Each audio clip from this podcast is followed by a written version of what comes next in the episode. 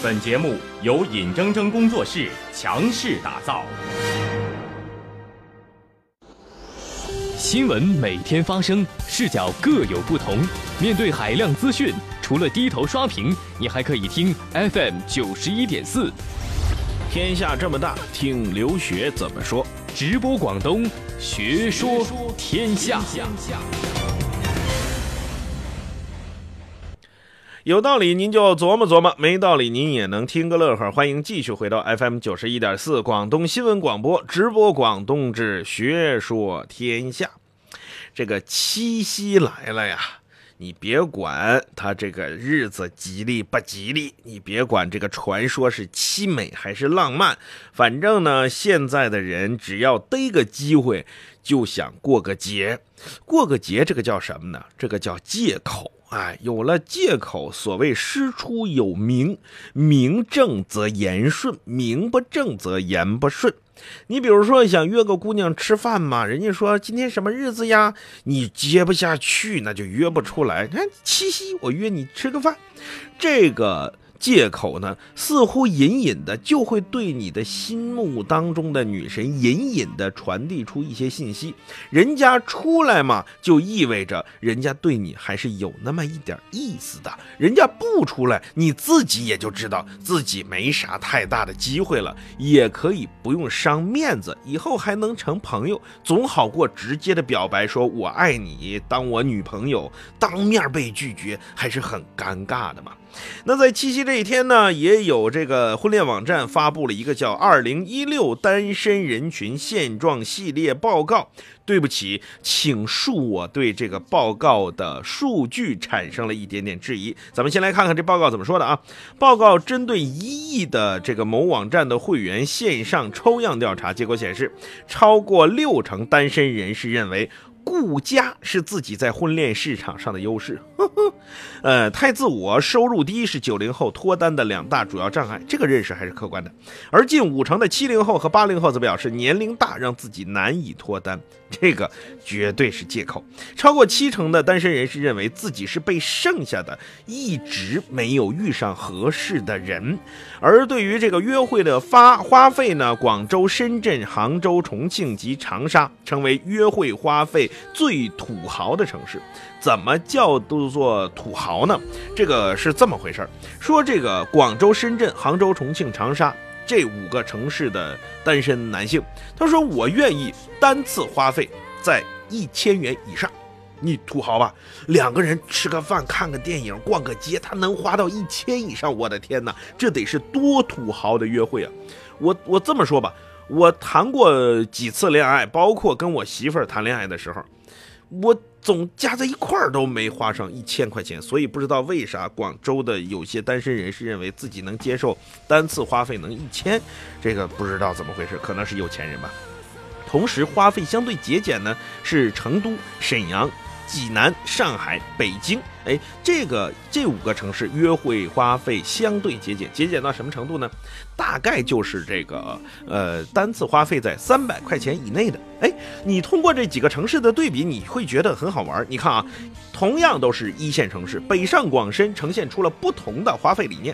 广州和深圳的单身男士就觉得，我单次约会接受能花到一千以上，显示我的这个叫附加值，高附加值，我对你。不吝惜花再多的钱，而这个上海和北京呢，觉得第一次约会嘛，花个三百块钱，大家吃个饭，了解了解，或者找找个咖啡厅坐下来喝点东西，聊一聊，谈一谈，相对花费的理智。你看，同样是一线城市，那么另外呢，杭州、重庆、长沙和济南、上海、沈阳、成都。都形成啊，和成都、沈阳和济南也形成了一个鲜明的对比。前者呢是觉得单次花一千以上无所谓，后者觉得单次有个两三百块钱可以了吧。另外，关于婚后理财的问题呢，超过七成的男性愿意把工资卡交给伴侣。哼尤其看到这个数据，我是相当的呵呵呀。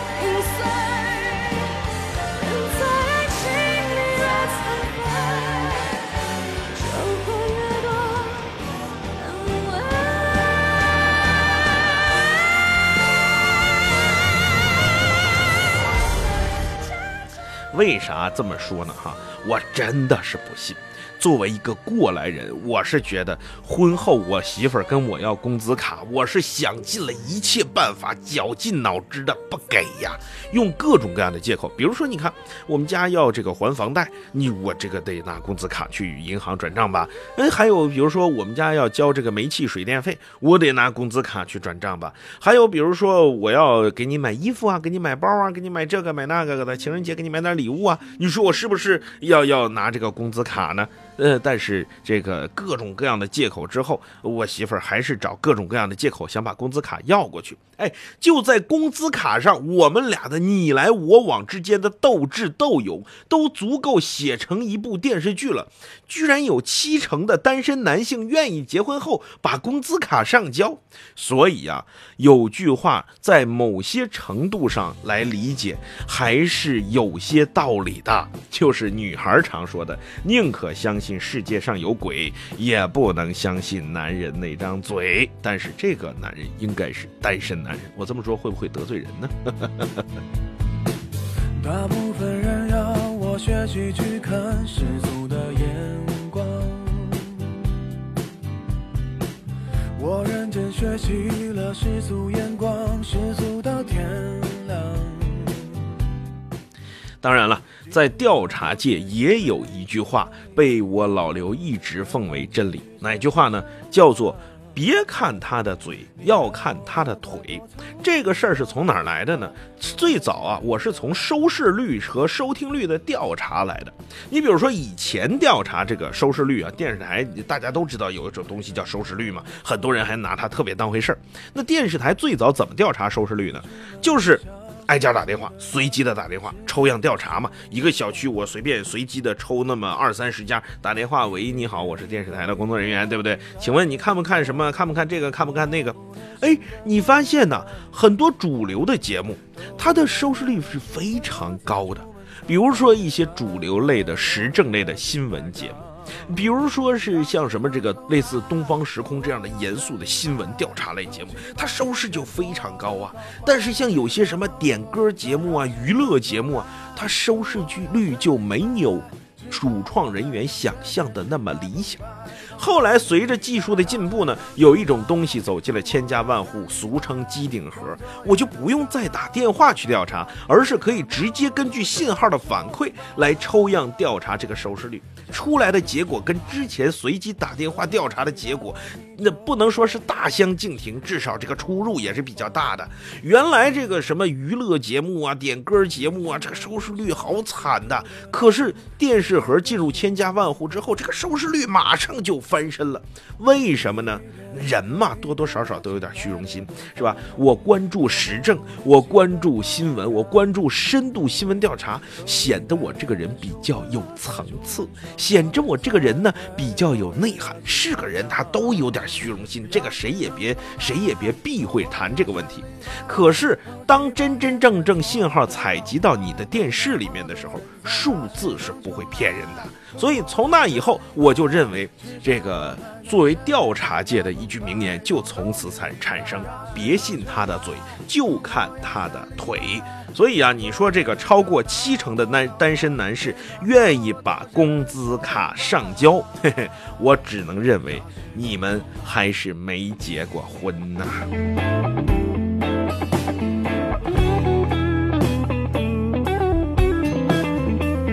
为啥这么说呢？结过婚以后啊，你就知道跟媳妇儿斗智斗勇的过程，其实也是婚姻生活的一部分。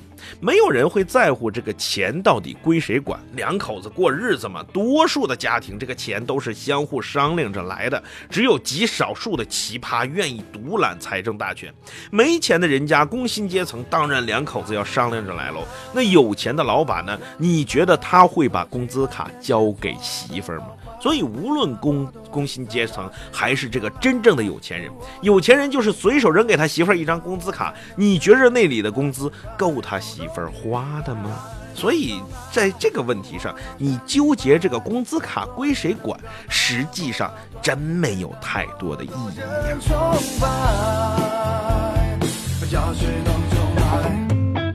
说到这个七夕情人节呀，最近在这个上海就有这么一个行为艺术。七夕嘛，情人节嘛，当然是结婚之前的这个小情侣过的节。那结婚以后呢？好像很多人在抱怨，跟结婚以前大不一样。结婚之前嘛，你是甜言蜜语的对着我；结婚之后，好像你多跟我说一句话，就会就会传染上什么病一样，理都不想理我。你看，多数女人都是这么抱怨的吧？结婚以前呢，你每天早早的来接我下班；结婚以后呢，你下了班你都不想回家。你看，很多女人是这么抱怨的吧？于是，很多已婚女性在上海的广场上进行了一个叫做行为艺术，这个行为艺术叫做孤独沙发。怎么回事呢？四十位妻子在这个八月八号这一天，在上海的一个广场上面，举着这个呃各种各样的标语，然后穿着很单薄的睡衣，站在广场上，表情沉痛。这个就是说抗议丈夫加班不回家，说在八月提倡大家在八月六号这一天，一年咱们拿出八月六号，八月对不起，八月十六号这一天，你让丈你的丈夫准时下班，准时回家陪陪自己的媳妇儿，别让媳妇儿自己窝在蜷缩在那个孤单的沙发角落里。这个标语写的呀，实在是走心。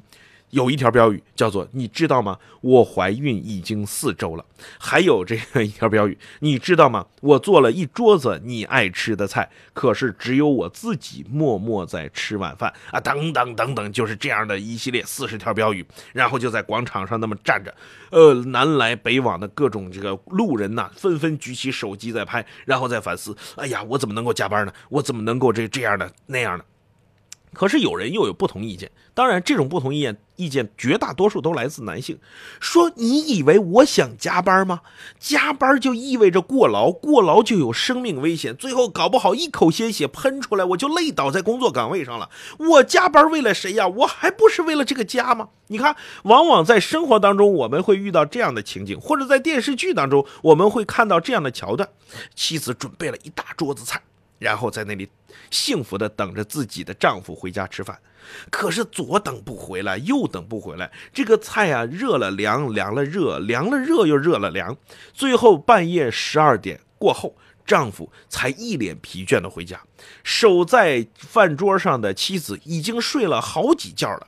丈夫进门惊醒了妻子，妻子猛然一抬头，一头蓬松的头发，然后一脸的疲倦。对着丈夫说：“你还知道回来吗？你心里还有这个家吗？你看我准备了这么一大桌子晚饭，你说好了下班回来跟我吃饭的，这么才晚才回来，你心里是不是没有我？”这个丈夫嘛，如果心好一点，会笑嘻嘻的上去哄一下；如果这个实在太累，累的不行，或者实在工作太烦呢，公文包啪的一摔，然后就说：“我为了谁呀？我还不是为了这个家吗？”然后两口子就开始拼命的吵，吵了之后呢，孩子就在卧室里哭，哭了之后呢，女的默默的坐下，男的默默的坐下，最后终会有一个人抬起头来说：“要不然我们离婚吧。”你看，这就是电视剧的桥段，生活当中一定也有这么多的桥段。但是我要告诉各位的是，尤其我想告诉各位男性的是，其实妻子在乎的不是你是不是按时回家，妻子在乎的也不是你是不是按时回家吃晚饭，真正在乎的是你心里有没有他。你看，作为已婚男性，我老刘就有这个觉悟，就有这个悟性，这也是经过几次吵架之后我悟出来的。你看啊，往往呢，我们男性在乎的就是目标导向，就是说，你跟我吵什么呀？你不就是为了让我回来吃晚饭吗？但是我实在是没时间呐，我那个老板实在是坏呀，我都出了办公室的门了，他非得让让我回来加班，你说我怎么办？我不加班，他就要扣我工资，扣了工资之后，你看我这个家还怎么维持下去？那也叫上有老下有小哎，我工资少了一点，你下个月怎么买新衣服？怎么买化妆品？怎么买面膜？怎么出去逛街？对不对？我还不是为。为了你吗？可是妻子在乎的不是这个，妻子在乎的是你加班可不可以给我打个电话？你告诉我，对不起，亲爱的，今天晚上我回不来。男士往往就忽略了这一点。哎，吵架根本两个人不在一个水平线上，两个人说的根本就不是一个事儿。所以从这个角度上说，男士如果在加班晚了回家的路上给妻子买一朵玫瑰花，或者简简单单的给媳妇儿买一个发卡，证明你心里还想着她，没有一心扑在工作上，这妻子就心里舒服很多很多了。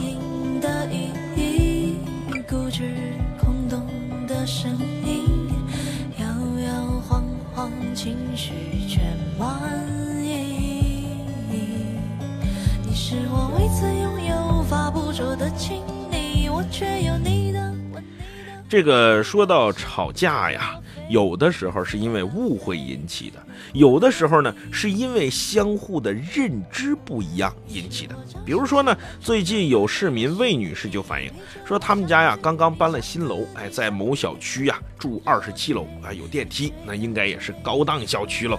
这个魏女士有一天晚上在家里边接到一个通电话，这个电话呢是快递小哥打的，说这个你好，魏小姐，你来小区门口，呃，拿一下快递。刚好这个时候，魏小姐在家里面，她不方便出去，为什么呢？你想在家里面晚上嘛，穿着简单的睡衣，然后呢，可能也是蓬头垢面的，女人蓬头垢面，打死她都不会出门的，好吧？你硬要她出门，那你就等两个小时了，我估计这快递小哥也等不起。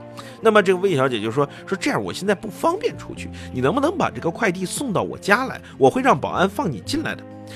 这个快递小哥说：“你还是出来吧，我这个快递电单车放在路口啊，我这快递容易丢啊，你还是出来拿一下嘛。”这魏小姐说：“那我实在出不去嘛，你就给我送上来，有电梯又不用你爬楼啊。”反正几番僵持之下，这小哥很无奈，就把快递给他送上去了。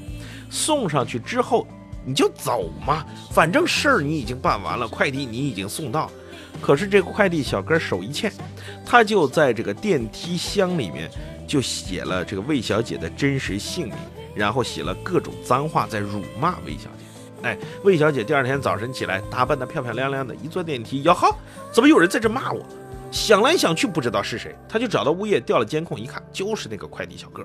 于是他就打电话到快递公司投诉，快递公司呢，呃，也很很给力，就处理了这个快递小哥。同时，这快递小哥呢，也当着魏小姐的面，呃，也道了诚恳的道歉，请求她原谅。我为什么说这个吵架是认知不同引起的呢？快递小哥的认知是，我要守着我这个摊儿，我一旦走了，快件丢了是我要赔的。另外，你从你们家出来，我送给你快递，我再走，这样效率比较高，因为你来。就可以回去，我你你拿到快递，我就可以走。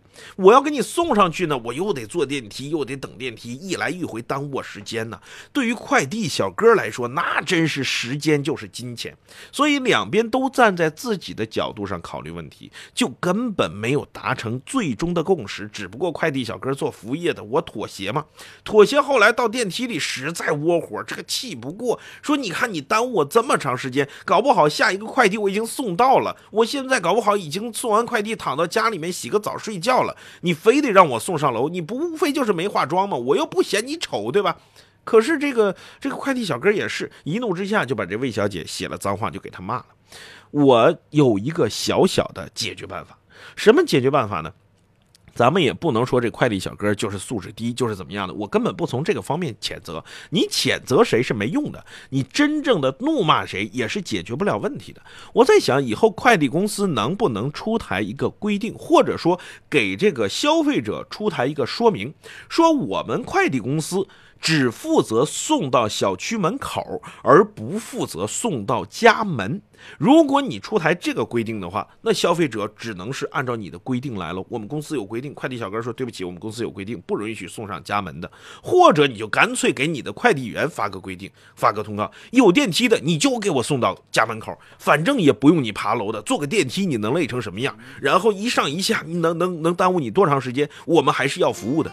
你总总要给人出台一个标准，要不然这次事儿解决了，公司处理了，快递小哥道歉了，下次还会不会出这种事儿？谁又说得准呢？我经常听到我朋友打电话跟快递小哥吵架的原因就是一点，我朋友家住在九楼，这快递小哥说你下楼来拿，然后我朋友说你给我送上来，快递小哥说我爬到九楼哎，大哥很累的。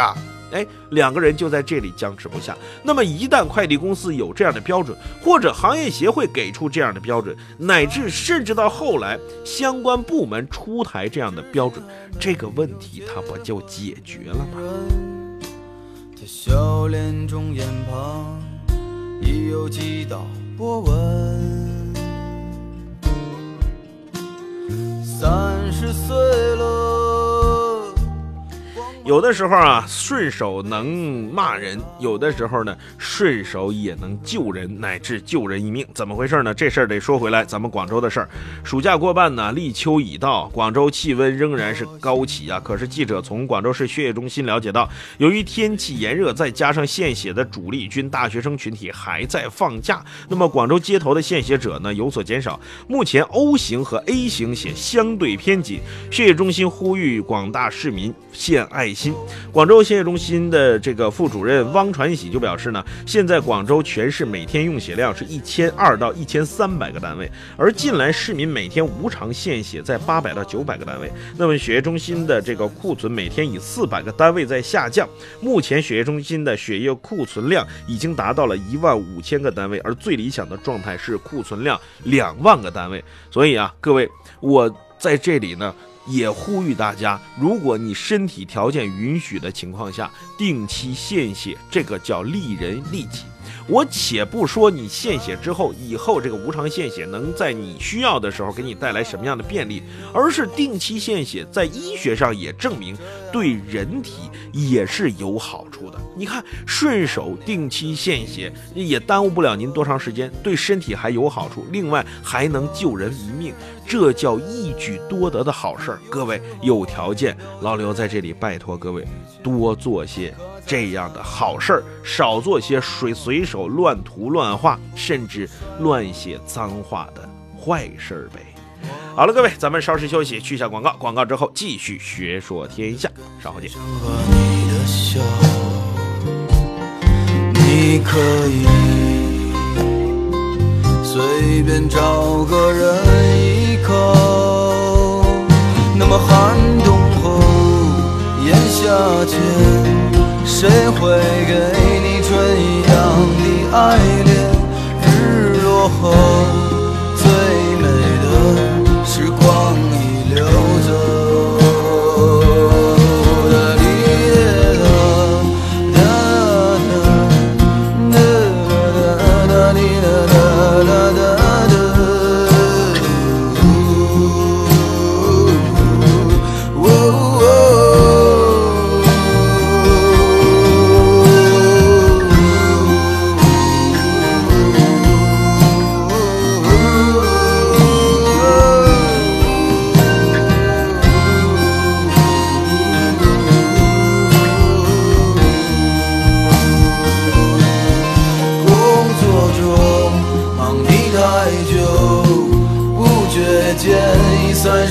年头挑剔着轮换着你再三选择那么寒冬后炎夏前。